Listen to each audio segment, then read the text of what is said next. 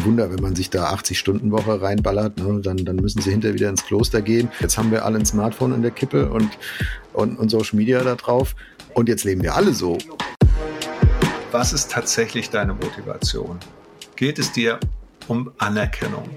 Was ist dein Selbstbild, wenn du nicht mehr auf der Bühne stehst? Was bleibt dann übrig von dir? Ich glaube als Christ, dass unsere ganze Existenz, unser ganzes Leben eingebettet ist in den Resonanzraum Gottes. Stille heißt immer auch ein bisschen konfrontiert sein mit sich selbst. Wir suchen den Zweck und verpassen den Sinn. Ich lebe mit Gott und aus dieser Gottesbegegnung setze ich im Alltag das praktisch um, was eine Rolle spielt. Hallo und herzlich willkommen bei Wegfinder. Hier ist Jörg Dechert und mit Uwe Mowski rede ich heute über die Kraft der leisen Momente in einer lauten Welt. Unsere Welt ist voller Spannungsfelder. Mittendrin suchen Jörg Dechert und Uwe Heimowski nach einem Weg, leidenschaftlich zu glauben, differenziert zu denken und hoffnungsvoll zu leben. Dies ist ein Teil ihrer Suche. Willkommen bei Wegfinder – Jesus folgen in einer komplexen Welt.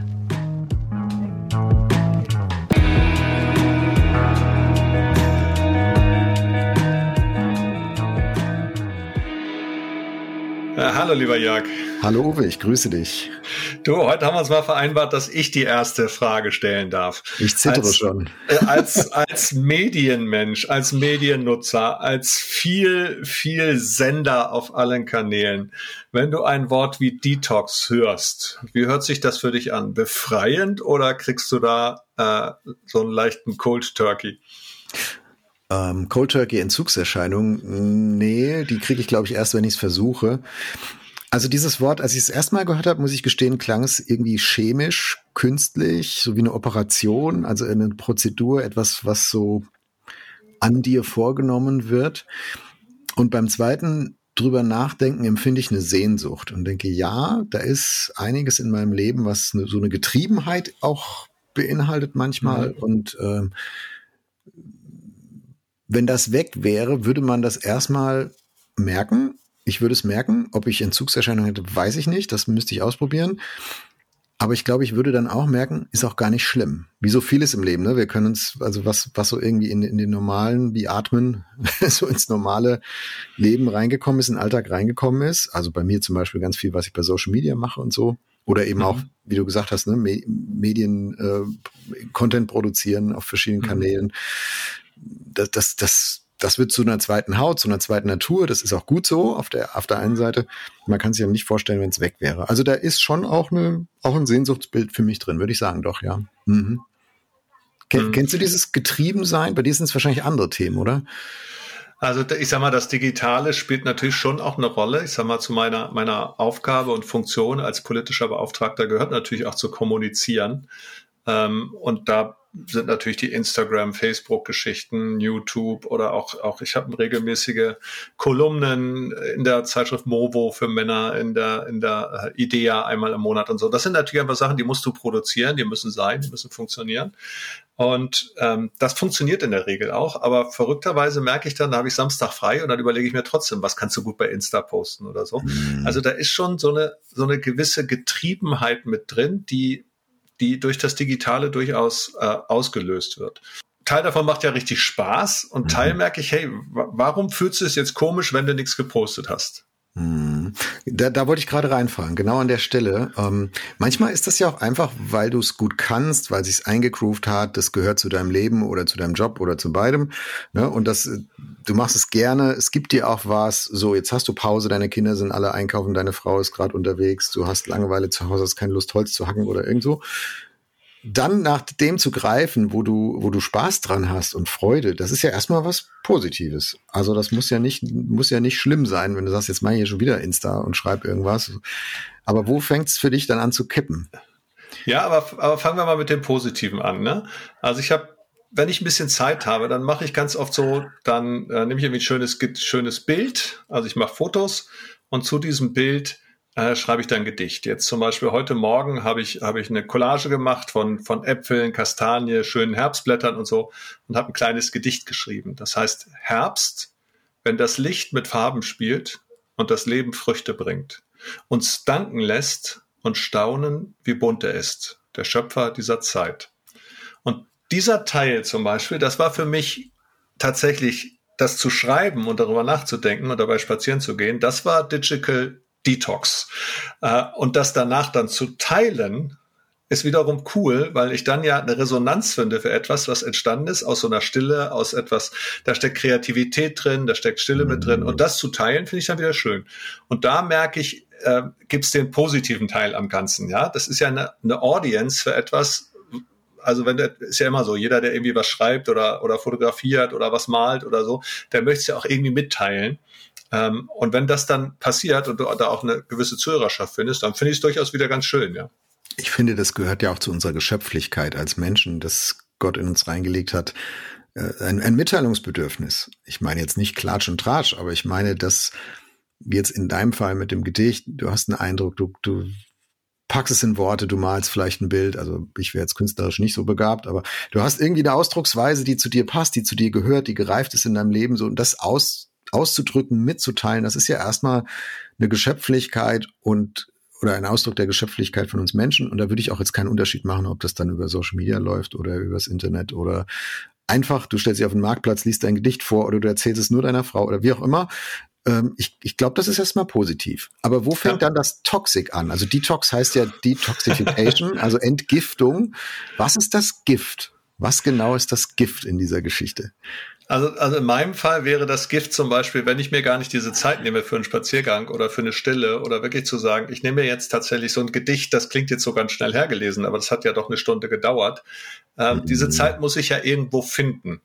Und ich merke, dass gerade am Morgen, da sind dann schon die ersten E-Mails auf meinem Smartphone, da haben, die, da haben die ersten Leute irgendwas geschrieben, dann will ich Nachrichten lesen, den Überblick, was ist gestern passiert, worauf muss ich eventuell äh, Bezug nehmen. Also das heißt, es vergiftet mir die Option der Stille, die kommt überhaupt nicht vor. Das ist das eine.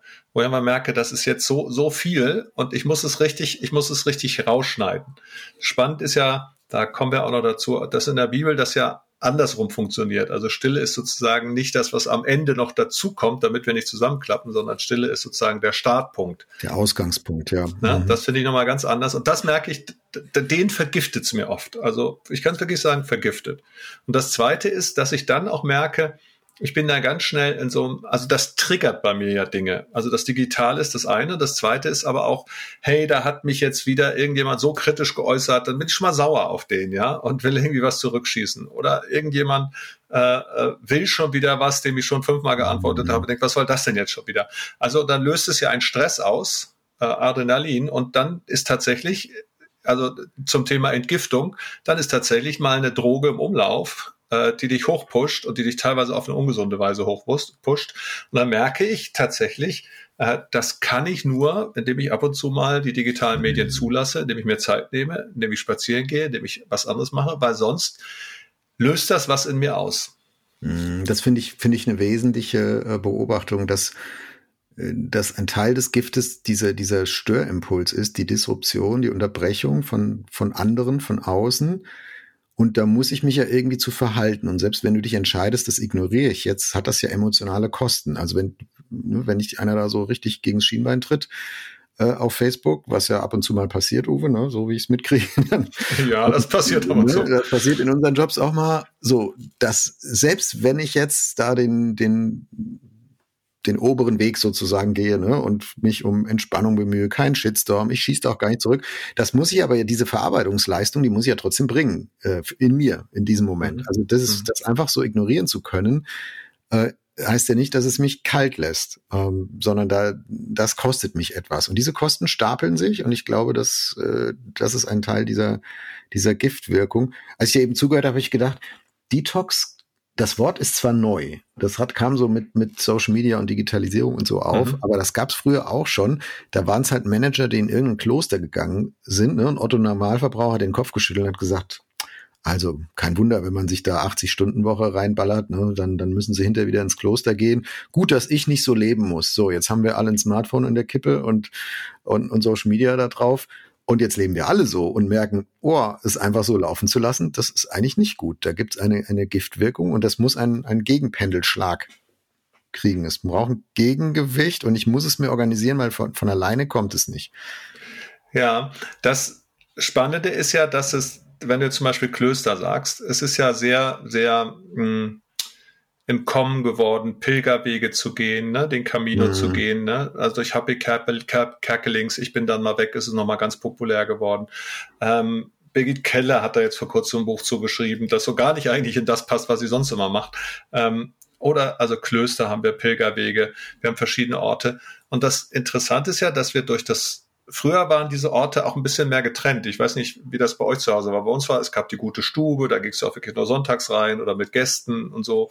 So ähm, klassisch oder, war das bei uns nicht. Ich bin okay, zu jung dafür. Oder also. es gab auch das Büro, da bist du dann zur Arbeit gegangen und zu genau. Hause war dann eben nicht Homeoffice. Das ist spätestens, spätestens seit Corona und Smartphones und Digi Digital uh, uh, Social Media Geschichten ist das irgendwie alles verschwommen.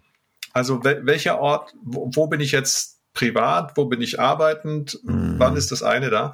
Und weil das so sehr überlagert, glaube ich, ist die Sehnsucht auch nicht nur nach Zeiten, sondern auch nach Orten, die einfach still sind, wo du zur Ruhe kommst, wo du was anderes mhm. machen kannst, ziemlich, ziemlich groß geworden. Ähm, das ist übrigens meiner Meinung nach auch eine große Chance für Christen, solche Orte anzubieten. Mhm. Ähm, wie auch immer man die ausgestaltet. Ne? Die, die Gebetshäuser, die spielen nicht umsonst so eine große Rolle. Das sind in einer bestimmten Hinsicht moderne Klöster. Zwar mit Lobpreis, mit modernen Formen, aber sie sind Orte, wo ich mal dem Alltag entzogen bin, wo ich mich auf Gott konzentriere, wo ich bete, wo ich neu ausgerichtet werde. Wir haben als Gemeinde vor ein paar Jahren, wir haben einen ganz großen Garten und haben da so ein Projekt gestartet, das haben wir offener Garten genannt wo wir also einfach die Leute, Kindergärten, Altenheime, unsere Nachbarn eingeladen haben. Kommt in den Garten, hier ist ein Lehmbackofen, ihr könnt Brot backen, wenn ihr wollt. Äh, hier ist alles Mögliche, hat dann auch ein Spielplatz entstanden und so. Einfach zu sagen, wir, wir haben einen Ort mitten in der Stadt mit alten Bäumen, der ist schön, wir hatten den, deswegen konnten wir ihn auch öffnen. Und ich glaube, diese Sehnsucht nach Orten, die anders sind als der Alltag, der ja so durchdrungen ist von Digitalem, die ist ziemlich groß. Hm. Diese Entgrenzung beobachte ich auch bei mir und auch, auch überhaupt so in der, in der Kultur um uns herum. Ich glaube, dass das, besonders das Smartphone, alles was Technisierung angeht, aber besonders das Smartphone uns vor die Verantwortung stellt, damit jetzt bewusst umgehen zu müssen. Also, wo du früher vielleicht durch den Ort, durch die Zeiteinteilung konntest du gar nicht anders. Dann saßt du halt am Bahnsteig, dann saßt du halt am Bahnsteig. Da hast du nicht gearbeitet, weil du saßt ja am Bahnsteig. Heute mhm. könntest du theoretisch überall arbeiten, ist für vieles ein Vorteil, ist an der Stelle ein Nachteil, weil jetzt musst du selber steuern und sagen, ich könnte jetzt arbeiten, aber ich arbeite jetzt nicht also das ist ja auch wieder eine Leistung, eine Verarbeitungsleistung, die du, die du dir selber abverlangst und die Energie kostet, Emotionen kostet. Ne? Vielleicht machst du dir Sorgen, was ist gerade in der Firma los oder du hast in Clinch mit einer Kollegin gerade per E-Mail da und dann willst du wissen, was hat sie jetzt zurückgeschrieben? Oh nein, das Projekt läuft aus dem Ruder, irgend, irgend sowas. Und äh, dann nicht das Smartphone aus der Tasche zu ziehen, obwohl du es könntest, obwohl du auch Zeit hast, obwohl du vielleicht sogar Langeweile hast. Mhm. Das ist hart. Also das, das ist eine Steuerleistung, die wir die wir alle früher nicht vollbringen mussten. Ich möchte zu Detox noch eine Sache, ist mir noch eingefallen. Genau, du, du hast jetzt erzählt, also was da das Gift für dich selbst ist. Also es mhm. klaut mir die Momente, in denen ich mich besinnen könnte. Es klaut mir vielleicht Momente, die ich mit meiner Familie haben könnte, weil ich kann ja jetzt im Wohnzimmer arbeiten mhm. und so. Auch Momente, in denen ich kreativ sein kann und so. Ja. Genau. Und ich finde, es ist aber auch ein Gift in meinem, oder kann ein Gift sein, in, in meiner in meinen Erwartungen und meinem äh, in, in der Beziehung zu meinem Gegenüber, die jetzt gar nicht da sind. Also äh, wenn, gerade wenn wir nochmal Social Media nehmen, da haben wir mit Sam Dieterle im, im Sommer drüber gesprochen. Ich habe das bei mir gemerkt beim Bloggen. Ich habe seit oh, ich weiß, als das anfing mit den Blogs, da habe ich gesagt, ich brauche einen Blog. Ja, ich bin ja so Early Adopter bei solchen Sachen. Ich muss da, ja, wenn irgendwas Neues, ich muss es mal ausprobieren. Und ich habe und ich habe gedacht, ich muss irgendwas schreiben, ich muss irgendwas schreiben. Das hat mich richtig unter unter Druck gesetzt. Ich habe gemerkt, ich kann das gar nicht. Also ich habe da angefangen und gestolpert und es war in den frühen 2000 irgendwann und es, es ging hin und vorne nicht. Und dann habe ich das jahrelang auf die Seite gelegt und habe irgendwann kapiert, also wenn du bloggst, dann schreib über das, was du sowieso im Kopf hast, was du verarbeiten willst, so ein bisschen wie du mit deinem Gedicht. Mhm. Ähm, teil das mit der Welt. Wer auch immer das gut findet, ist ihre Sache. Ähm, aber das kannst du dann das kostet dich nichts und vor allem bist du nicht ständig in dieser Frage, was erwarten die Leute? Und dann ging es auf einmal. Das war wie so ein Schalter im Kopf. Und ich glaube, dieses, was erwarten die Leute, das ist auch so ein Gift, was gerade bei, bei Social Media stark drin ist. Du machst dein Insta, du machst dein Twitter, was auch immer du hast. Und dann machst du es mal nicht und sitzt da samstags und hättest eigentlich Zeit. Und jetzt ist es nicht nur so deine eigene Gewohnheit, oh, ich könnte doch jetzt, warum mache ich das nicht? Sondern vielleicht auch, oh, die Leute erwarten doch, die erwarten das doch. Und wenn ich das jetzt nicht mache, dann, dann, dann verliere ich Follower, dann gehen da Leute, dann gehen die Zahlen runter, dann, dann erreiche ich nicht mehr so viele Leute, ne? Und dann bin ich weg vom Fenster. Und ich glaube, dass da genau dieser selbe Mechanismus läuft, der auch bei, ach, vielleicht bei Leuten läuft, die sonst auf einer Bühne stehen ne? und das gewohnt sind. Ich habe ganz viele Zuhörer, ob das jetzt Politiker sind oder Künstler oder so. Und auf einmal wirst du nicht eingeladen oder du gehst da nicht hin und dann fragst du dich ja, wer bin ich jetzt eigentlich noch? Also wer bin ich noch, wenn keiner zuhört? Ja. ja. Ich habe vor Jahren mal von einer älteren Schwester aus der Gemeinde, da war ich noch Gemeindepastor und habe nebenher relativ viel gemacht, Radioandachten, Wort zum Sonntag für die Ostthüringer Zeitung und, und, und, und, und alle möglichen Formate bespielt. Ähm, und die hat mir dann zum Geburtstag das Buch von Magnus Malm geschenkt, Gott braucht keine Helden. Mhm. Und ich habe mich echt geärgert. Ich habe mich wirklich geärgert. Also was soll das jetzt hier? Warum willst du mir hier den Stecker ziehen? Ja, die, die mochte mich sowieso eigentlich nicht so richtig gerne. Ja, wenn das eine gewesen wäre, die sich schon immer um mich gekümmert hätte oder mal unsere Kinder zum Eis eingeladen oder so. Ne? Aber so, und dann habe ich das echt an die Seite gelegt und dann irgendwann später dann in die Hand genommen und habe mich schon an vielen Stellen ertappt auch. Mhm. Das eine ist ja, ich habe wirklich ein missionarisches Herz so. Dann bin ich jemand, der gerne kreativ ist. Ich bin auch gerne auf einer Bühne, das macht mir Spaß, da fühle ich mich wohl. Aber dann kamen die Fragen auch so, was ist tatsächlich deine Motivation? Geht es dir um Anerkennung? Was ist dein Selbstbild, wenn du nicht mehr auf der Bühne stehst? Was bleibt dann übrig von dir? Ne? Mhm. Peter, Peter, äh, das Buch von Peter Strauch haben wir in einer Folge mal angesprochen. Wer bin ich, wenn mich keiner sieht? Ja, Entdeckung in der Einsamkeit auch. So, dass, was, was bleibt übrig? Und ich fand das schon, schon ganz schön erhellend und auch gut. Und ich merke, ich brauche auch immer mal wieder so Bücher, mhm. die die mich so ein bisschen nach meiner eigenen Wurzel fragen. Ich meine, die, die Zeitschrift Aufatmen hat ja dieses Konzept auch, ne? mal ehrlich zu sagen, sag mal, warum machst du eigentlich, was du machst? Ne? Leider ist es dann oft so, dass dann Leute zur, zur Sprache kommen, die sagen, also ich habe voll über mein Limit gelebt, bin zusammengebrochen und jetzt habe ich es begriffen. Schöner wäre ja, wenn man gar nicht erst zusammengebrochen ist. Wenn du so, genau, wenn du, wenn du lernen kannst, die leisen Momente anzusteuern, da, ich glaube, wir sollten nicht aus dieser Folge nachher rausgehen, ohne das zumindest mal versucht zu haben zu umschreiben. Ähm, das ist ja fast schon sprichwörtlich, ne, die Leute, die in Ruhestand gehen und dann sitzen sie zu Hause, meistens ja dann die Männer, die so, so sich über ihre Tätigkeit stärker definieren, wobei sicher auch genauso Frauen gibt, die das betrifft. Ähm, und das ist ja fast schon sprichwörtlich, ne, jetzt ist er im Ruhestand, oh nein, und jetzt hält das gar nicht aus, weil er nichts zu tun hat. Und, und ich glaube es aber nicht nur, dass ich habe nichts zu tun, mein eingeübter Tagesablauf, Wochenrhythmus ist weg, sondern auch diese Audience fehlt. Also da, ich habe über meine Arbeit, über mein Aktivsein habe ich Resonanzerfahrung bekommen. Da waren Leute, die fanden gut, was ich gemacht habe. Die haben geliked, die haben gepostet, die haben geklatscht in der Veranstaltung, Briefe geschrieben, was auch immer. Ne? Ich habe eine, ich war aktiv und habe eine Resonanz bekommen. Das ist ja eine mhm. positive mhm. Rückkopplungsschleife. Also der das Lebenselixier jedes Künstlers auf der Bühne, ich und das Publikum. So, und jetzt kappst du das bei 65 oder bei dir und mir 67, wahrscheinlich. Ähm, jetzt kappst du das und jetzt ist nicht nur oh, ich kann das nicht weitermachen, was ich bisher gemacht habe, sondern auch die, die, die Resonanzschleife ist weg. Ja, äh, du hast ja, du hast ja in einer, einer Folge vorher mal den Hartmut Rosa angesprochen. Mhm. Da ging es um genau. Unver Unverfügbarkeit. Ja. Und der hat ja vorher, der ist ja sein, sein eigentliches äh, Steckenpferd ist ja die Resonanztheorie. Und ich finde das sehr spannend. Es lohnt sich auch den, also vielleicht ein bisschen kompliziert zu lesen, aber man kann den auch googeln und in Talkshows finden bei YouTube oder so. Da erklärt das ein bisschen einfacher. Und der sagt eben ganz viel dazu, dass, dass Menschen auch so gestrickt sind. Ne? Zum einen, wir brauchen Resonanz. Das ist so. Wir brauchen Wirksamkeit, wir brauchen auch Selbstwirksamkeit. Ähm, da läuft was zwischen Menschen. Und wenn ich dieses, dieses gesunde, natürliche, auf Resonanz ausseiende, ja, jedes Flirten ist ja eine Resonanz erzeugen und hoffentlich etwas zurückbekommen. Äh, jedes, jedes, jede Vortrag halten, jede Interaktion ist ja, ist ja auch eine Resonanzerfahrung. Und das ist auch gut so. Nur wenn ich die dann digital über das Maß steigere, was ich sozusagen im natürlichen Bereich leisten kann, dann kann es insofern auch toxisch werden, weil ich damit eine Leistung abrufe, die ich eigentlich gar nicht mhm. habe. Das ist ein bisschen auch der Effekt bei leistungssteigernden Drogen. Ja, die führen zu etwas, was ich aber ohne diese Droge dann gar nicht mehr hinkriege.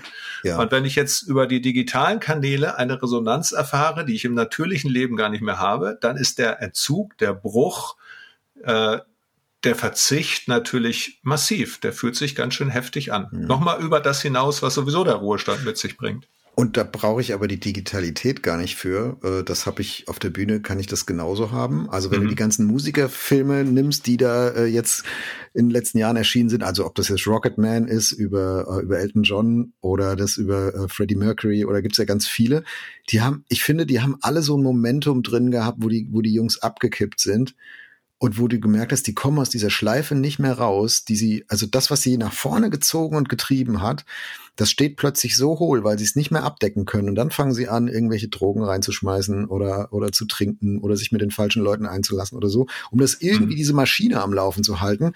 Und du sitzt da im Kino und denkst, ey, halt doch mal an, aber es geht gar nicht, weil das ist ja ein Business, da lebt ja eine ganze Entourage davon und deine Familie auch und du hast auch nichts anderes gelernt und das ist, wer du bist, also diese Resonanzerfahrung, von der du sprichst. Und meine These ist, wenn wir jetzt über Stille reden, Stille zu suchen, die leisen Momente, ist ein bisschen wie ein, wie eine kleine Rente. Also dieser selbe Effekt, Resonanzerfahrung ist erstmal weg.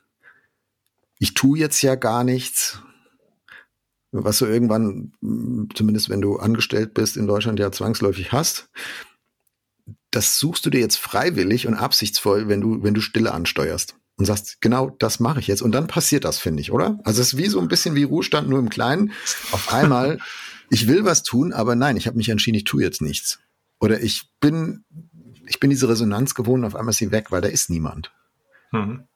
Ähm, du hast ja die Filme angesprochen und für mhm. mich der, der, der sprechendste Film an der Stelle war A Star is Born, Lady Gaga, äh, Bradley Cooper, wo er als, als Country-Musiker eine junge Frau entdeckt und sie, sie auch entwickelt und irgendwann stiehlt sie ihm quasi die Show. Mhm. Ja, sie ist dann bekannter als er, sie beiden werden zwar ein Paar, aber er zerbricht daran. Also irgendwann kann er nicht mehr, wird Alkoholiker, ja. geht kaputt. Und auch das im Kleinen ist auch so eine Geschichte. Also wir alle sagen ja gerne mal so, ja, es ist schön, wenn man Nachwuchs ranzieht, wenn wir, wenn wir äh, investieren, wenn wir Mentoren sind und so. Ähm, aber es fühlt sich erstmal komisch an, wenn da auch jemand nachkommt, der etwas besser kann als der, die die Show stiehlt nachher. Genau. Ich weiß noch, als wir in der Gemeinde mal einen Praktikanten hatten und ein, ein Pärchen aus der Jugend den gefragt hat, äh, der war Praktikant, ja, nicht mehr Jugendpastor oder so, ob er sie trauen kann, weil sie fanden, der kann das echt besser als der Uwe. Das fühlt sich, also da kann ja ganz souverän gesagt, ne, klar, dafür haben wir Praktikanten, kann er gerne machen, ne, und ich begleite ihn dann noch ein bisschen und so. Aber innen, Aber innen drin hat's gepiekst, Innen drin gibt's einen ganz schönen Stich, ne, so. Mm bist du jetzt schon zu alt, kriegst du das nicht mehr hin und so. Mm. Und, und wenn das so ist, und das ist ja normal, das gehört zum Altwerden dazu, das gehört zum Abschiednehmen dazu. Das ist, das ist einfach, jeder von uns hat einen bestimmten Platz in dieser Welt.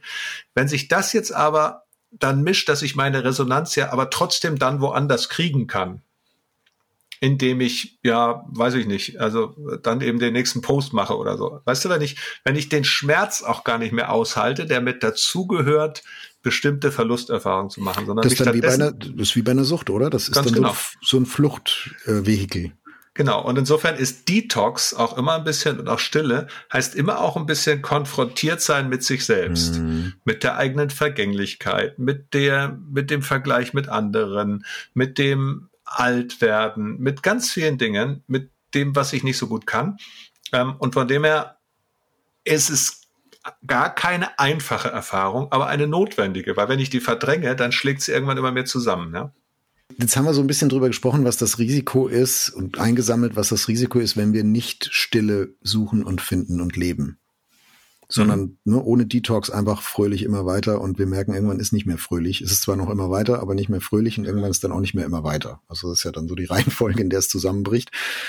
Gehen wir mal ins Positive. Was finden wir in der Stille? Was passiert da eigentlich? Ich habe eine These. Ich habe vorhin gesagt, ich habe schon überlegt, ob du mir jetzt dann widersprichst. Hast du gar nicht. Deswegen erkläre ich nochmal, was ich meine. Ich habe vorhin gesagt, wenn ich stille bin, dann ist da auf einmal keine Resonanz mehr und da ist ja niemand. Das stimmt aber nicht. Also ich glaube als Christ, dass unsere ganze Existenz, unser ganzes Leben eingebettet ist, ist in den Resonanzraum Gottes. Da kriege ich aber in meinem busy Alltag nicht so viel von mit, weil ich immer lautere, nähere Resonanzen habe von den Menschen um mich rum, von den Projekten, von dem Erfolg, von den Klickzahlen in den Medien, was auch immer. Ne? So, das ist erstmal laut, das ist präsent, das ist da. Das andere weiß ich im Kopf. Ja, Gott ist auch da und der hört mich auch und so. Und dann bete ich auch manchmal. Aber eigentlich Front and Center, laut, drängend ist, ist das andere. Wenn ich jetzt die Stille suche, erst dann habe ich, glaube ich, eine Chance, wenn ich diese, diese diesseitige Resonanz abschalte und, und mir abgewöhne. In meiner Erfahrung, es geht nicht sofort, es braucht ein bisschen. Dann beginne ich zu erahnen, was Dietrich Bonhoeffer in, in, in seinem Lied äh, oder in dem Gedichttext, muss man sagen, ne, von guten Mächten, der genannt hat, die unsichtbare Welt, die die sich um uns herum weitet. Also dieser Resonanzraum der Wirklichkeit Gottes, den kriege ich aber nicht mit, wenn ich da im heißen Shitstorm bei Facebook am Betteln bin oder so, sondern dazu brauche ich Stille. Und das finde ich ein riesen Chancenmoment, äh, dieser leisen Momente. Das finde ich die Chance der leisen Momente, diesen Resonanzraum Gottes überhaupt wahrzunehmen und zu entdecken, weil er sonst mhm. immer verdeckt ist. Mhm. Weißt du, wie ich meine? Ja, klar. Paulus schreibt ja, in ihm leben, weben und sind wir, ja. All mhm. unser Sein ist in ihm drin. Mir geht es übrigens schon so, dass ich, aber da bin ich vielleicht, ich bin ja auch schwerhörig, trage ein Hörgerät.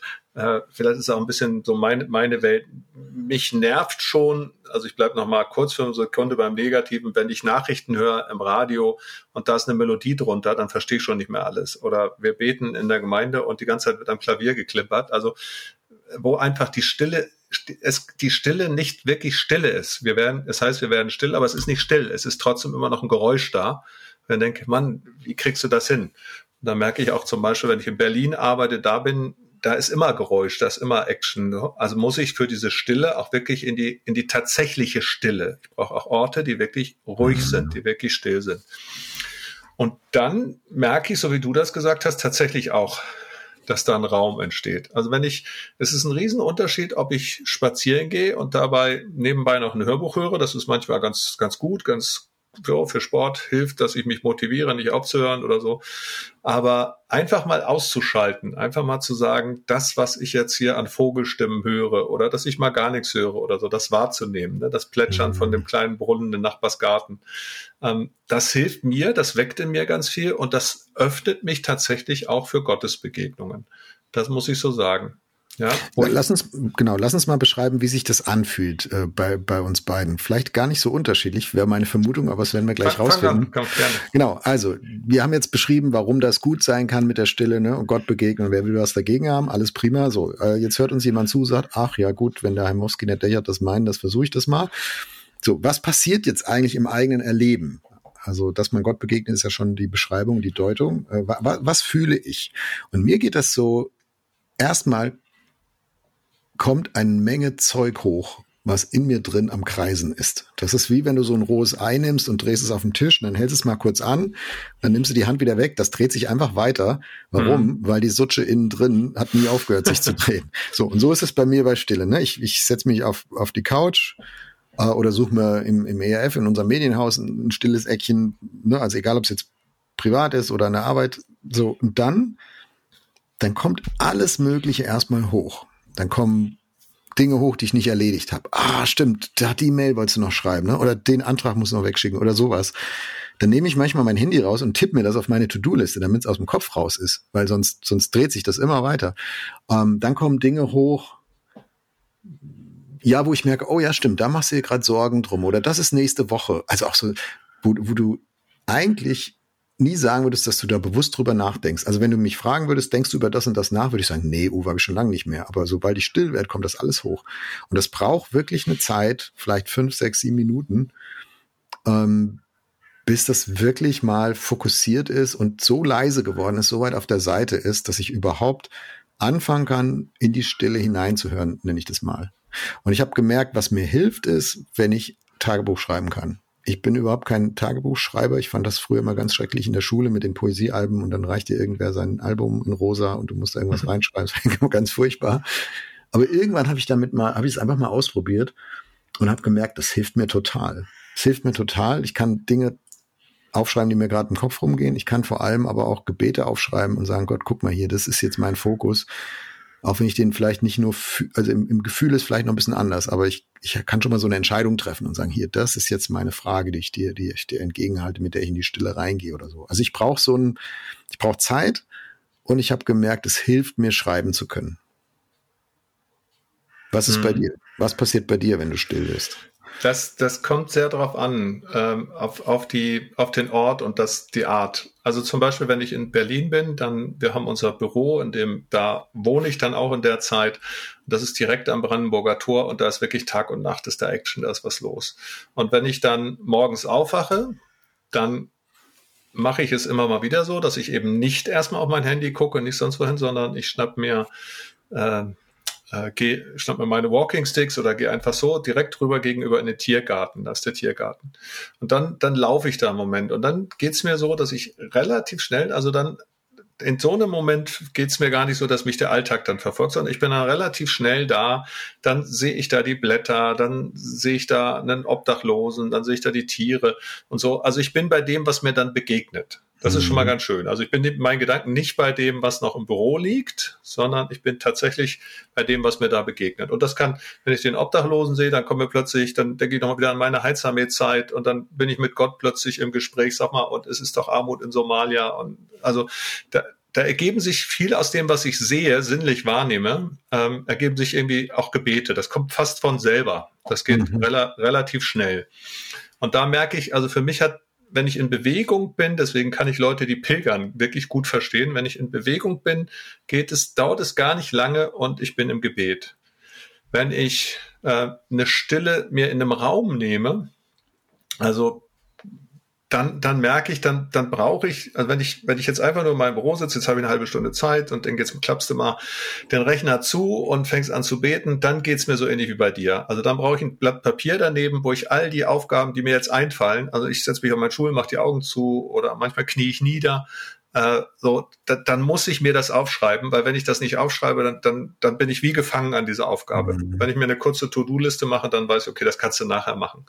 Und dann dauert es eine Zeit und dann merke ich, okay, dann, dann kann ich beten, dann fallen mir Dinge ein, dann singe ich oft Lieder. Es geht mir ganz oft übrigens auch beim, beim Laufen. Ich singe sehr viel, ich singe zwar scheußlich, aber gerne. Äh, und so, das spielt eine Rolle. Ja, wenn du früh morgens in den Tiergarten gehst, dann kriegt sie auch keiner mit.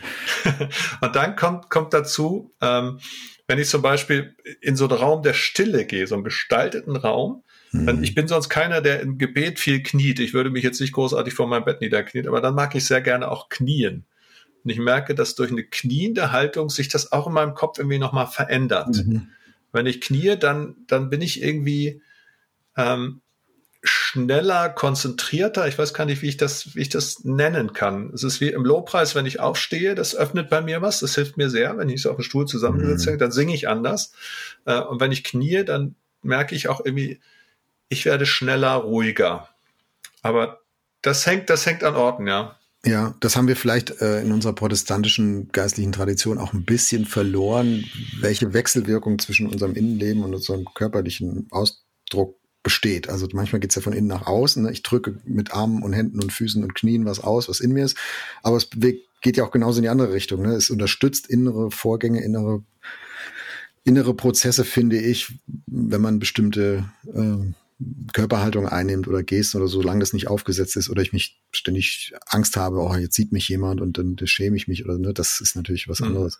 Mhm. Ähm, also halt mal fest, Stille, in Stille reinzufinden, ist wie alles im Leben ein Trainingsfeld. Es geht nicht so einfach und es ist wie vieles im Leben auch sehr persönlichkeitsgefärbt. Und ich glaube, es ist wichtig, rauszufinden für einen selbst, was ist es denn bei dir, was funktioniert? Und das muss man vielleicht auch ausprobieren. Also ich kann ja dann Bücher lesen über Stille und Seminare und jeder, der äh, irgendwann meiner christlichen Jugendarbeit war, kriegt erklärt, wie man stille Zeit macht, Anführungszeichen. Mhm. Äh, und dann machst du das und dann stellst du fest, ja, funktioniert manchmal so, manchmal gar nicht und anders wäre vielleicht besser. Und ich glaube, ich glaube, es ist normal. Also man muss das einfach ausprobieren und, und gucken, was, was passt zu meiner Art zu sein und wie ich halt gestrickt bin auch. Mhm. Und das Zweite, was ich wichtig finde, wenn man anfängt, ist, dass man sich die Erwartungen nicht so hoch hängt. Also Beispiel aus, aus meiner Geschichte. Ich habe, als ich Vorstandsvorsitzender beim EF geworden bin vor acht Jahren, ähm, gesagt, ich muss alle sechs Wochen einen halben Tag äh, raus ähm, mit Gebet, für Gebet, für Tagebuch, für ähm, um, um auch gehörendes Gebet, ne, Eindrücke zu kriegen für, für den ERF, für meinen Dienst, für mich. Kann man ja gar nicht immer so trennen. Ähm, aber wenn ich das nicht mache, wenn mein Kalender einfach nur vollgeballert ist mit Meetings und Projekten und Kram, ähm, das geht ein halbes Jahr gut, aber dann verliere ich so diese, diese Tuchfühlung zu, zu Gottes Führung zu sehr. Also dann kriege ich nicht mehr mit, wo die Resonanzen auch so sind ne, im Dienst sozusagen. Und ich habe echt ein paar, ich habe ungefähr, habe das im Kalender eingeteilt, komplett für ein Jahr, habe meine Assistentin gesagt, hier, das musst du beschützen, ja, du darfst die schieben, wenn da irgendwas dazwischen kommt, aber darfst sie nicht löschen. Also ich brauche diese, diese Termine. Ähm, ich mache die bis heute, äh, aber ich habe mhm. bei den ersten vier oder fünf gemerkt, ich gehe da mit bestimmten Erwartungen ran. Also wenn ich jetzt dann da sitze mit meinem Tagebuch und irgendwo zu Hause im stillen Eckchen oder draußen in der Natur im Sommer oder so, Jetzt muss aber auch was passieren. Ne? Also jetzt, jetzt habe ich das doch im Kalender freigekämpft und verteidigt. Ne? Und jetzt gilt's doch.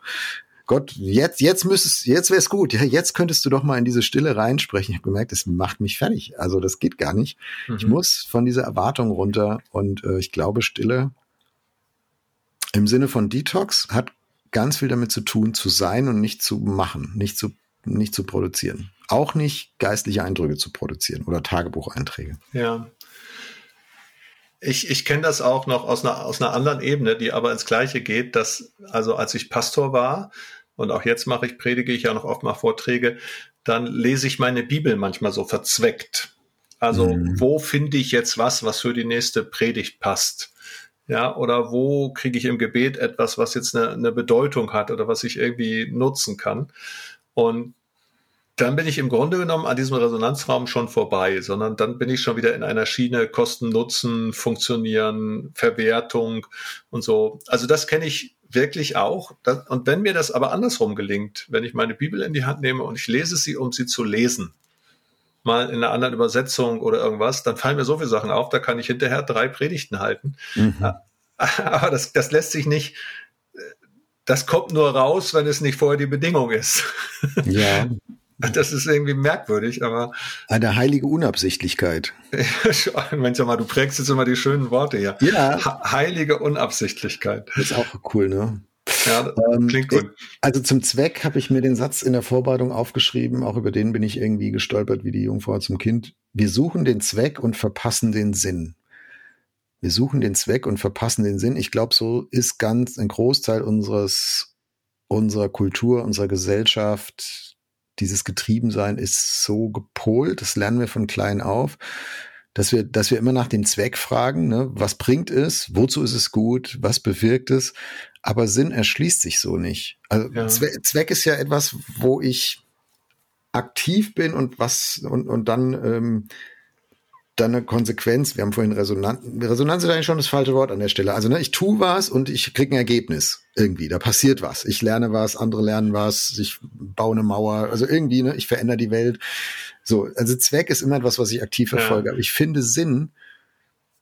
Ich kann nach Sinn fragen, ich kann Sinn suchen, aber am Ende kann ich mir Sinn nicht erarbeiten, sondern am Ende ist Sinn immer etwas, was ich empfange, etwas, was größer ist als ich und in das ich mich einfüge. Und glaube, Stille ist ein Weg, das rumzudrehen. Stille ist ein Weg, den Zweck mal an die Seite zu tun und den Sinn, ähm, sich für Sinn zu öffnen. Ja, ich glaube übrigens auch, dass das in Beziehungen so ähnlich ist. Also das, das fängt ja schon an, wenn ich, wenn ich meine Frau verführen will, dann, dann indem ich Räume schaffe, indem wir einfach füreinander da sein können, indem wir uns begegnen, dann ergibt sich vielleicht auch Sexualität. Wenn ich die aber bezwecke oder so und unbedingt, dann ist das schon mal sehr verkrampft. Oder auf einer völlig anderen Ebene. Ähm, ich habe neulich in Berlin den Bundespräsidenten Frank-Walter Steinmeier getroffen. Das also musst mich, du jetzt droppen, oder? Das, das musste ich, das, genau, das musste ich droppen. So, ja, und den gut. wollte ich, den wollte ich schon lange, lange treffen und mit ihm ein paar Sachen besprechen. Und dann ergab sich wirklich bei so einer Feier, dass er Zeit hatte und sich auch mal eine Viertelstunde genommen hat. Wir haben uns unterhalten und ich merke in mir, alles zuckt jetzt, jetzt möchtest du aber am liebsten mach das Selfie und mach das Foto und poste das und du bist politischer Beauftragter. Und ich habe wirklich gemerkt, das ist jetzt gerade nicht der Sinn dieser Begegnung. Die lebt von was mhm. ganz anderem. Also lass es bitte stecken. Ja, so. Ähm, mhm. Und gleichzeitig aber, oh, das ist doch eine super Chance und ja, und gerade auch, das kannst du ja auch für mein Business kann ich das perfekt nicht nur droppen, sondern vermarkten. Immerhin hast du es ja jetzt im Podcast gesagt, komm. Ah, super. Aber das, was ich eigentlich sagen wollte, war, dass es gerade genau darum nicht ging in diesem mhm. Moment. Es ging um was anderes. Aber die Gefahr ist natürlich riesengroß, dass egal, ob es eine Beziehung ist, ob es eine, eine, ein, ein stiller Moment ist, ob es eine Auszeit ist, dass wir die für etwas nutzen. Übrigens eine zweite andere Gefahr ist, dass wir die auch nur noch suchen, nachdem wir total müde sind, um uns zu erholen, um dann wieder zu funktionieren. Ja. Und damit bin ich noch bei einem theologischen Aspekt, den ich vorhin schon mal angedeutet habe. Ich finde es so spannend, dass die Stille oder auch der Ort der Gottesbegegnung in der Bibel am Anfang steht und nicht am Ende. In unserer Kultur ist ja sechs Tage arbeiten und dann, dann ruhen. Wenn ich aber die Schöp den Schöpfungszyklus angucke, dann wird am, am sechsten Tag der Mensch geschaffen und am siebten Tag ist der Schabbat. Also für den Menschen, also für Gott selber ist der siebte Tag der Ruhetag. Für den Menschen aber ist der erste Tag der Ruhetag. Ja, der beginnt so. Es ist auch in der, die Tage in der, in der Bibel und im Judentum beginnen ja am Abend. Also nicht am Morgen, wenn ich sozusagen zur Arbeit gehe, sondern am Abend startet der Tag. Der Schabbat beginnt abends. Und indem ich den am Abend beginne, komme ich also in diese Ruhe hinein und aus dieser Ruhe heraus starte ich dann den nächsten Tag. Und dieser Grundgedanke ist so, so fundamental anders, nämlich nicht, ich beute mich aus, ich funktioniere, ich bin immer tätig, sondern ich lebe mit Gott und aus dieser Gottesbegegnung setze ich im Alltag das praktisch um, was eine Rolle spielt. Und dann kommt nach einer Woche der nächste Tag mit Gott. Und es kommt am Ende des mhm. Tages, kommt wieder der neue Abend für den neuen Tag. Das ist ein anderer Rhythmus, da ist eine andere, andere Beziehung drin. Es dreht tatsächlich Kosten-Nutzen um. Ja, auch eine Gelassenheit, finde ich. Ähm, finde ich, finde ich ganz wesentlich, was du eben gesagt hast, dass wir Stille nicht verzwecken. Also, dass Stille nicht ein Auftanken ist für dann das Eigentliche. Äh, mhm. Also in der deutschen Sprache gibt es das, das Stichwort, äh, das Sprichwort, in der Ruhe liegt die Kraft. Das mhm. kann man verzwecken. Kann sagen, wenn du Kraft willst, ey, mach halt halt mal Ruhe, halt mal Stille und dann hast du wieder Kraft für das Eigentliche. Aber das, was du jetzt äh, aus, aus dem biblischen ähm, Werte Kontext, Wertegebäude heraus beschreibst, ist ja genau andersrum, ne? dass die, die Stille ist eine Gottesbegegnung, da liegt eine Qualität drin und das ist nicht eine, ja, ich kann aus dieser Qualität heraus dann auch wieder Alltag leben und gestalten und das ist Kraft, das ist so, in der, in der, in der Ruhe liegt eine Kraft, aber die Ruhe ist nicht dafür da, dass ich das andere lebe, überlebe. Äh, sie ist nicht, sie ist nicht Treibstoff für mhm. den Motor des, des Alltags. Mhm. Also im Judentum gibt's ja, gibt's ja viele äh, Begriffe auch für den Schabbat, ja, dass sie sozusagen, der, der Schabbat, der freie Tag, das ist dann manchmal die Braut, sie ist die Königin und also richtig so, so Attribute, die diesen Tag feiern und damit deutlich machen, dass er, dass er ein ganz großer Wert in sich selber ist. Ähm, das kann ich mhm. natürlich auch wieder alles ganz formalistisch dann irgendwie verzwecken, klar. Aber diesen Kerngedanken zu finden, ich mache es nicht nur für etwas anderes, sondern in sich selbst liegt Ruhe, liegt Stille, liegt Gottesbegegnung und übrigens auch Zeit für Beziehungen, für meine Kinder, für andere Menschen. Da liegt ein Wert in sich selber drin. Ne? Das, glaube ich, gilt es immer wieder zu entdecken. So, wo du jetzt ja Frank-Walter Steinmeier getroffen hast, also um, damit ich das jetzt auch nochmal unterstreichen kann. Uwe, Frage, du hast jetzt viele Menschen in Verantwortung getroffen. Du hast ja auch ein eigenes Videoformat, das heißt Menschen in Verantwortung oder in Verantwortung heißt es, ne, mhm. glaube ich, genau. Ähm, so als, als Normalo, Otto Normalverbraucher stelle ich mir vor, ey, so Leute, die so einen 16-Stunden-Tag haben, die rechts und links drei Assistenten laufen haben, die ihren, ihr Köfferchen und ihre 15 Handys tragen wie erleben die das eigentlich mit der Stille? Haben die eine Chance dazu? Also gehen, machen die Auszeiten oder powern die durch, bis sie irgendwann ausgebrannt sind und halt nach vier Jahren oder acht Jahren ihr, ihr Office nicht mehr ausüben können? Also wie ist das?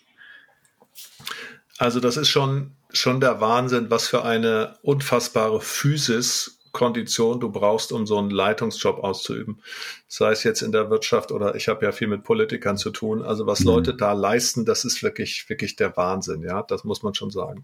Und es ist natürlich so ein bisschen diese, dieses, das, was wir am Anfang sagen, du bist eben auch immer so ein bisschen auf Droge, ja, es ist immer Adrenalin, es ist immer der Kick, es ist immer Bedeutsamkeit, es gibt ja auch ganz viel, aber es ist einfach auch ein ganz großer Stück Verantwortlichkeit zu sagen, wir wollen diese Welt auch nicht einfach gehen lassen, wir wollen sie mitgestalten. Und es ist so viel los und es wird immer mehr los, es geht immer alles schneller, also auch für die sind ja die Eindrücke schneller äh, und lassen sich auf ganz viele, ganz vieles ein. Aber du merkst schon auch bei den Leuten, die wirklich Spitzenposten haben, dass sie bestimmte Dinge dann einfach auch nicht mehr machen. Ja, eine Kanzlerin hat natürlich ihren Facebook-Kanal nicht selber bedient und die hat auch schon geguckt, wen sie trifft und wo sie hingeht. Ja, das ist oder wenn du schon Bundestagsabgeordneten nimmst, der einfach sagt, sorry, ich kann manchmal nicht jeden Termin wahrnehmen, es geht nicht. Bei den Bürgern, dann, dann bist du arrogant und abgehoben, dabei ist es nur ein ganzes Stück Selbstschutz zu sagen, jetzt brauche ich mal eine Zeit mit meiner Frau, ja, jetzt sitze ich mir auf dem mhm. Fahrrad und keiner weiß, wo ich bin. Ähm, aber es ist schon, es ist eine unfassbare Mühle ähm, und es ist richtig, richtig schwer. Ich habe ein paar Mal erlebt, ähm, ich bin ja einerseits Interessenvertreter, also sehr bewusst auch Lobbyarbeiter für christliche Werte. Und auf der anderen Seite bin ich natürlich auch Pastor. Und dann ist immer mal wieder passiert, dass ich Abgeordneten begegnet bin, die auch von sich aus proaktiv gesagt haben, Uwe, kannst du einfach mal, bevor wir über irgendein Thema reden, könntest du mal kurz für mich beten? Ich komme gerade nicht zur Ruhe und das tät mir jetzt gut. Und dann merkst du, wie groß diese, diese Sehnsucht auch ist in dieser Maschinerie Bundestag, Betriebsamkeit, mediale Hektik äh, und so, einfach auch mal zur Ruhe zu kommen. Aber das ist natürlich schwer. Und es ist auch schwer, Leute zu finden, die verschwiegen sind. Es ist schwer, Leute zu finden, mit denen du auf Augenhöhe reden kannst. Das ist in diesem ganzen Bereich nicht so leicht. Ja, jeder, jeder Freund sägt schon wieder an deinem Sessel möglicherweise. Ne? Es ist echt nicht so einfach. Ja, oder die eben wirklich nur wegen dem Selfie, wie du es vorhin äh, nicht gemacht hast, zum Glück. Ne? Also die, die dann ein, für die du eigentlich halt hier der, der Promi bist, den man auch mal getroffen hat, aber nicht mehr ein Mensch mit Bedürfnissen und äh, wo man sich ja. auch mal von Mensch zu Mensch vielleicht so, so gut das halt geht, äh, auch, ja. auch begegnet. Aber du merkst an der Stelle übrigens auch, ähm, was es dann auch für eine Rolle spielt, gerade auch im politischen Betrieb, dass es da auch geistliche Angebote gibt. Es gibt ja im Bundestag jeden Donnerstag und jeden Freitag, bevor alles losgeht, ja, zuerst mal die Glocke vom Kölner Dom und dann wird eingeladen zu einer Andacht im Bundestag. Da gibt es einen Andachtsraum. Dann gibt es jeden Freitag das Gebetsfrühstück. Also das sind jetzt ich sag mal, für die gläubigen Leute sind das natürlich die Angebote oder für, Glaub, für an Glauben interessierten Leute sind es die Angebote. Aber das ist einfach auch eine Möglichkeit, in diesem ganzen Hektik immer zu sagen, hier komme ich mal zur Ruhe, hier lese ich mal die Losung, hier bete ich mal mit anderen, ähm, hier erlebe ich einen kurzen Gottesdienst und Segensgebet, ich spreche einen Vater unter unser mit jemand. Das spielt schon echt eine Rolle. Also mir haben auch schon Abgeordnete gesagt, wie viel ihnen die, eine Losungs-App bedeutet. Wenn sie schon zu gar nichts mhm. kommen, aber wenigstens morgens der erste Blick aufs Handy ist dann nicht die Nachrichten, sondern erstmal die Losung. Ne? Sind Christen besser in Stille als andere? Also sagen wir mal, für den normalen Otto-Normalverbraucher war es ja in den 70er, 80er, 90er Jahren eher so, dass er dann in den Wellnessbereichen, im Buddhismus, in unterschiedlichen mhm. Meditationspraktischen, in fernöstlichen Religionen gesucht hat. Ich glaube, Christen waren da nicht die erste Adresse. Ich habe nehme das ein bisschen anders wahr in den vergangenen Jahren, eben mhm. über Pilgerwege, über Klöster, Gebetshausbewegungen. Genau, ja. über verschiedene, verschiedene Orte und auch Angebote, dass Christen da wieder stärker an der Adresse geworden sind, dass wir uns aber zum Teil auch selber mehr an unsere Traditionen erinnern. Ähm, das war lange Zeit aber so, wenn man über Stille nachgedacht hat, dann ist man nicht bei den Christen rausgekommen, sondern war man in Fernost. Ne? Hm. Ist das so eine Wiederentdeckung der Mystiker? Äh, gibt ja in der Kirchengeschichte so ein paar Strömungen, Strömungen, die das betont haben. Jetzt sind wir in diesem rationalistischen Zeitalter unterwegs, moderne, jetzt geht's in die Postmoderne stärker. Also kommt das, würdest du sagen, da, das ist eine, da, da passiert auch eine Wiederentdeckung von Mystik, was wir dann vielleicht so mit der beginnenden Aufklärung erstmal so ein bisschen vom Radarschirm verloren haben als Christenheit? Oder ist das zu pauschal gefragt? Ich würde nicht sagen, dass wir die Mystiker unbedingt, also Meister Eckhart oder Hildegard von Bingen oder so, dass wir die, Bernhard von Clairvaux, dass wir die jetzt wiederentdecken, würde ich eher nicht sagen. Aber ich glaube, dass wir so eine neue Form von Mystizismus wiederentdecken. Mhm. Dass wir einfach auch neue, moderne Autoren haben. Henry Nguyen, der über Begegnung äh, mit einem behinderten Menschen schreibt, eine tiefe Gotteserfahrung in dieser, in diesem Austausch von verschiedenen Niveaus. Oder, wie ich vorhin sagte, Magnus Malm und manche andere. Also eine neue Form von Spiritualität, glaube ich, hat sich in den letzten 10, 20 Jahren entwickelt. Aber nicht, aber kein Wiederentdecken der mystischen Tradition. Jetzt wir ja meinen, so. Ich kenne aber auch interessanterweise tatsächlich mittlerweile deutlich mehr Freikirchler, die weniger Berührungsängste haben. Da macht man eben auch mhm. mittlerweile mal eine, eine Pastorenfreizeit im Kloster bei den Benediktinern. Das hat ja früher keiner gemacht. Ne? Also da, ja. also irgendwie entdeckt man sich gegenseitig auch ein bisschen mehr. Von wem würdest du gerne mehr über Stille lernen? Gibt's, gibt's jemanden, den oder die du siehst, du sagst hier, so wie die das lebt, so wie der das lehrt, das, das kitzelt mich, da ist, das überzeugt mich. Da würde ich gerne mal mehr wissen, wie das geht. Ich habe jetzt nicht eine, nicht eine unmittelbare Person vor Augen, aber ich habe Personengruppen vor Augen. Ähm, es gibt Mütter von großen Familien, die in diesem ganzen, also Angelika Steb, nehme ich mal einen Namen, die habe ich immer, das ist die Frau von Hartmut Steb, unseren langjährigen Generalsekretär, die hat zehn Kinder und ein sehr Mann, der sehr aktiv gewesen ist. Und wenn du der Frau begegnest, merkst du immer, die ruht in sich, die hat ihre Berufung, die ist, in, die ist immer tätig, aber nicht getrieben. Hat mich immer total fasziniert. Wie, wie, wie schafft die das? Und das habe ich übrigens bei bei vielen Müttern auch schon ähnlich erlebt, dass ich das Gefühl habe, wow, wie, wie, wie kriegen die das hin? Dann beeindruckt mich sehr ähm, Menschen, die es schaffen, in einem total hektischen Alltag sehr präsent zu sein. Ich erinnere mich an meine erste Begegnung mit Rita Süßmuth, die war damals noch Bundestagspräsidentin. Ähm, und wir hatten nur ganz kurz, wir hatten zwei Minuten, die stand in so einer Schlange, hat jedem irgendwie eine Minute oder zwei gewidmet, aber es geschafft, dir in diesem Moment komplett präsent zuzuhören.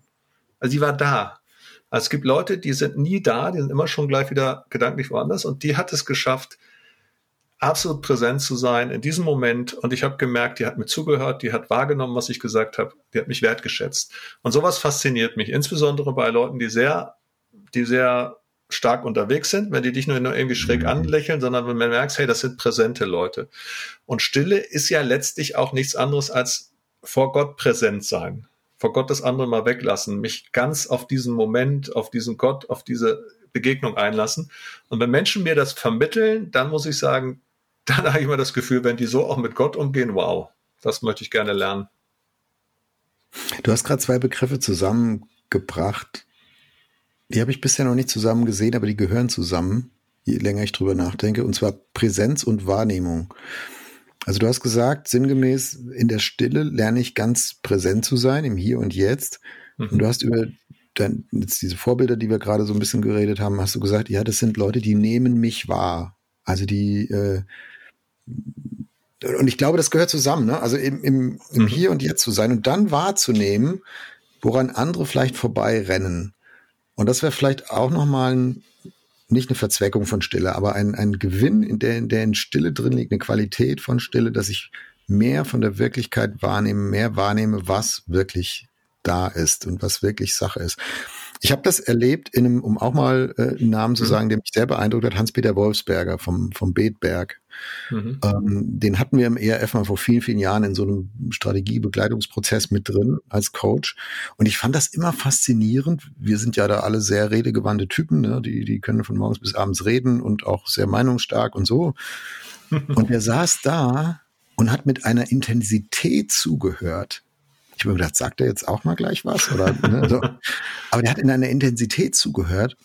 Und er hat dann mit uns in einem für uns mega anstrengenden, ich glaube, ihn hat es gar nicht so angestrengt, aber uns Prozess rausgearbeitet, was da unausgesprochen, nur teilweise ausgesprochen an, an Konsens im Raum ganz unten lag. Und wir mussten alle uns erst leer reden, bevor das dann, er hat dann gehoben. Ne? Und er hat in einer Aha. Intensität zugehört, und das hat mich schwer beeindruckt. Ja, der nimmt etwas wahr jetzt. Er weiß noch nicht genau, was ist. Er kann es vielleicht auch noch nicht greifen. Er kann es noch nicht formulieren. Es braucht jetzt einfach noch, noch eine Stunde oder zwei. Aber er beginnt was wahrzunehmen, weil er so in sich still war und, und nicht auch noch mit, mit diskutiert hat. Und ich mhm. glaube, da, da bist du auf einer wichtigen Spur, Uwe, eben gewesen, ähm, dass das Wahrnehmen und Präsent sein, dass das zusammengehört. Mhm. Ich habe den leider nie erlebt, aber Geschichten von ihm gelesen. Er hat ja so kleine Geschichten auch geschrieben. Manchmal spürst du das dann ja auch in dem Output. Also du spürst ja in der Art, wie jemand dann auch schreibt oder was von sich gibt, ne, oder dann kannst, mhm. meine Güte, das nimmt mich mit hinein, weil das ist, ist, ist erlebt, errungen, erhört, erbeten, er, erfahren, ja, das ist dann schon mhm. faszinierend, ja.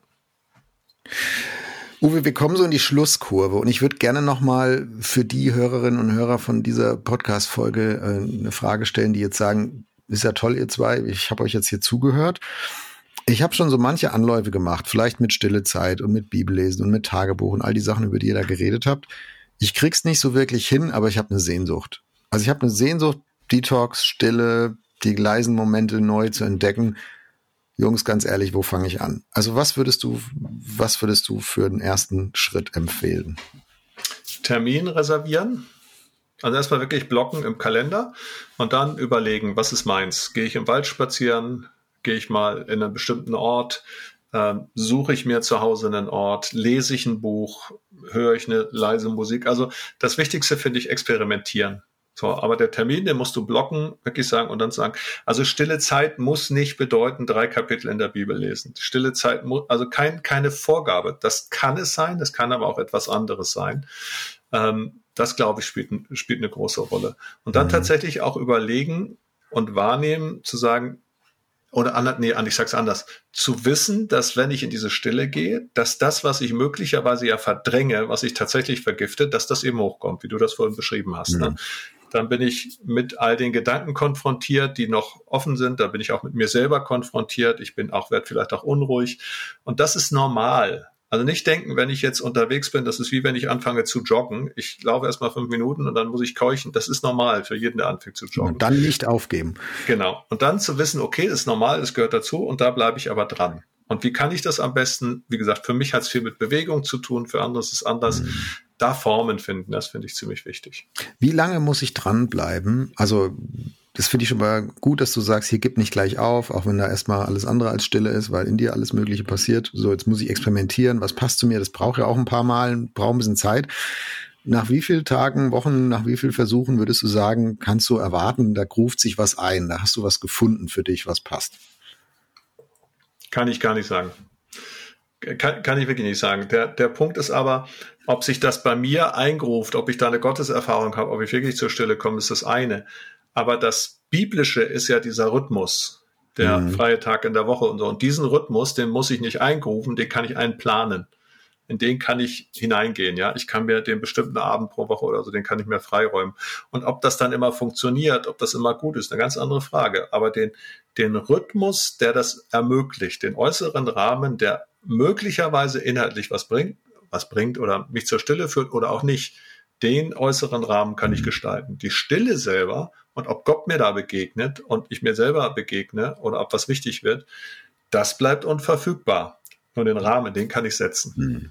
Also halt mal fest, Rahmen setzen, ähm, nicht vorschreiben, was passieren soll und äh, dranbleiben und experimentieren, was zu einem passt. Uwe, ja. vielen Dank. Was nimmst du mit? Was nimmst du mit? Jetzt hast du guten Rat gegeben unseren Hörerinnen und Hörern. Was, was nehmen wir mit aus dieser Folge? Wie ist es bei dir? Ja, für mich wirklich nochmal, das ermutigt mich auch diese, also ich bin da viel daran, Dinge zu lernen, auch in letzter Zeit. Was ermutigt nochmal wirklich auch dran zu bleiben. Und auch wenn ich dann mal wieder merke, okay, ich, ich, ja, wie soll ich das sagen?